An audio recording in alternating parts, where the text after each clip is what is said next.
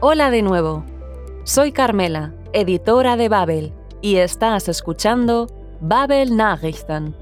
Estamos de vuelta con más noticias de eventos recientes procedentes de la agencia Reuters. Por supuesto, en alemán. De esta manera, podrás estar al día de la actualidad a la vez que aprendes vocabulario nuevo y mejoras tu comprensión auditiva. Esta semana escucharás sobre ucranianos que desafían los peligros de la guerra bailando, la subasta de un esqueleto de dinosaurio y el futuro incierto de los suministros de cerveza en Alemania. Como siempre, encontrarás la transcripción del episodio en babel.com barra podcasts y puedes rebobinar si necesitas escuchar de nuevo alguna de las partes del episodio de hoy. ¿Todo listo? Entonces, empezamos. Puede parecer un espectáculo surrealista. Gente bailando alegremente mientras la guerra se cobra vidas a pocos kilómetros. En la ciudad de Donetsk, en la región ucraniana del Donbass, los habitantes desafían la guerra al salir a bailar a las calles, y eso a sabiendas de que los misiles también podrían caer aquí. Dass auch hier Raketen einschlagen könnten.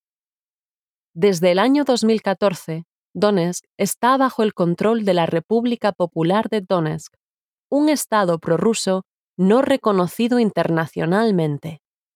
Der international nicht anerkannten Volksrepublik Donetsk.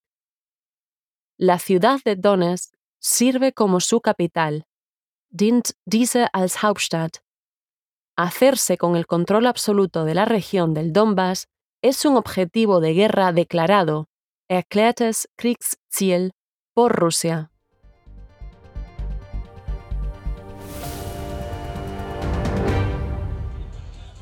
Es wirkt surreal und schwer zu greifen, denn wenn man diese Menschen fröhlich tanzen sieht, kann man es kaum glauben, dass in unmittelbarer Nähe gerade ein tödlicher Krieg herrscht.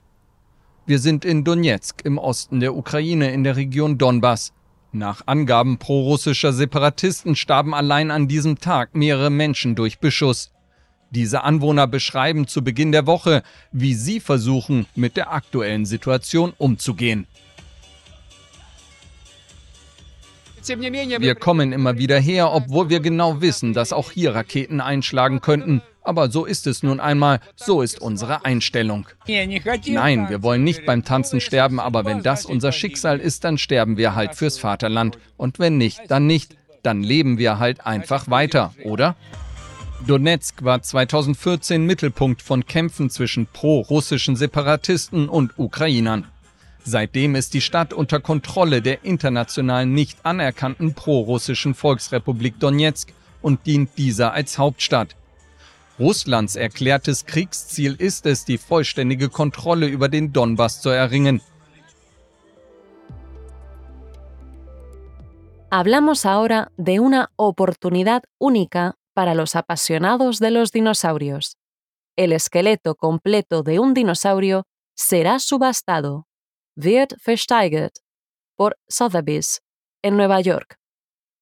Lo que diferencia este esqueleto de dinosaurio de los demás es que fue encontrado en Estados Unidos y no en Canadá, como la mayoría de los ejemplares de su especie, wie die meisten. Y en realidad, esta es la única razón por la que se autoriza su venta. Canadá tiene restricciones estrictas en cuanto a la exportación de fósiles. Strenge Beschränkungen für die Ausfuhr von Fossilien. Se trata, por lo tanto, de una afortunada casualidad para los vendedores, sobre todo ahora que el mercado de los fósiles de dinosaurio se está calentando de verdad. Läuft wirklich heiß.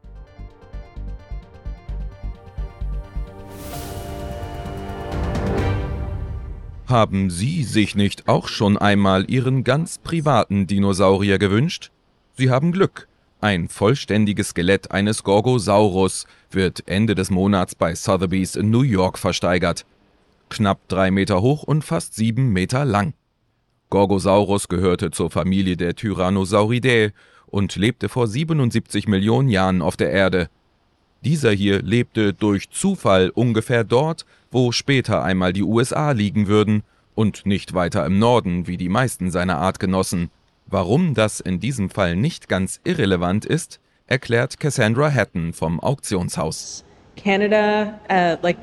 Countries, Kanada hat wie viele andere Länder strenge Beschränkungen für die Ausfuhr von Fossilien. Ein Dinosaurier wie dieser dürfte nicht aus Kanada ausgeführt werden.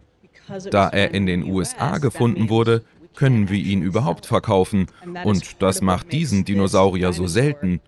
Es gibt nur eine Handvoll Exemplare, die gefunden worden sind. Sie befinden sich alle in Museen. Dies ist das einzige, das gehandelt wird. Die Schätzung liegt bei 5 bis 8 Millionen Dollar. Der Markt für Dinosaurier ist in letzter Zeit es ist so komisch, das zu sagen. Der Markt für Dinosaurier läuft wirklich heiß. Wir hatten eine Menge seltener Exemplare. Dies ist wahrscheinlich das seltenste.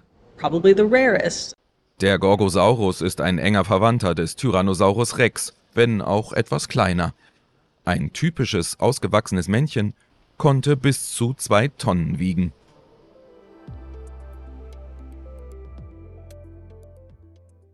Todo funciona perfectamente en la fábrica de cerveza Feltins, en el oeste de Alemania.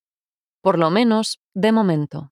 Pero la empresa está preocupada por lo que pasará con el suministro de energía, wenn Russland den Gashahn zudrehen sollte. Si Rusia cierra el grifo del gas. Un portavoz de la empresa afirma que las ventas de cerveza, die Bierabsätze, han aumentado sustancialmente en el primer semestre de este año. Sin embargo, existe cierta incertidumbre sobre si podrán seguir con la producción en otoño, porque un embargo de gas pende como una espada de Damocles sobre este sector. Weil das Gasembargo wie ein Damoklesschwert über der Branche schwebt. Esto significa que un corte de gas podría ocurrir sin previo aviso para no poner en peligro el suministro de cerveza, um die Versorgungssituation beim Bier nicht zu gefährden, Feltins está intentando equiparse, sich zu rüsten. La empresa pretende evitar así subidas de precios y, por lo tanto, clientes molestos. Pese a la incertidumbre o Ungewissheit, Feltins quiere hacer todo lo posible para que su cerveza siga fluyendo.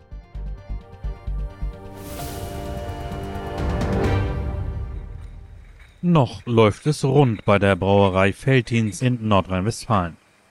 Das Bier wird in großen Mengen gebraut und in Flaschen abgefüllt. Doch wer Bier braut, braucht Energie. Und die könnte knapp werden, wenn Russland, wie von vielen befürchtet, den Gashahn zudrehen sollte. Die Situation für die Brauereien sei derzeit voller Ungewissheiten, sagt Feltin-Sprecher Ulrich Biene. Die Bierabsätze steigen im ersten Halbjahr dieses Jahres erheblich. Die Menschen haben wieder richtig Lust auf Bier. Auf der anderen Seite wissen wir nicht, ob wir im Herbst noch Bier brauen können, weil das Gasembargo wie ein Damoklesschwert über der Branche schwebt. Um die Versorgungssituation beim Bier nicht zu gefährden, versucht man sich bei Felddienst zu rüsten. Teurer solle das Bier erst einmal nicht werden, sagt Biene. Wir wollen die Verbraucher in dieser Phase des Marktes und der Unsicherheit nicht irritieren und verunsichern. Besonders schwierig an der Situation sei die Ungewissheit, sagt Biene. Man wisse nicht, ob und wenn ja, wann und wie lange kein Gas mehr kommen werde. Dennoch wolle man alles dafür tun, dass das Bier weiter fließen könne. Y con esto llegamos al final del episodio de esta semana. ¿Cómo te ha ido? Espero que hayas aprendido algo nuevo.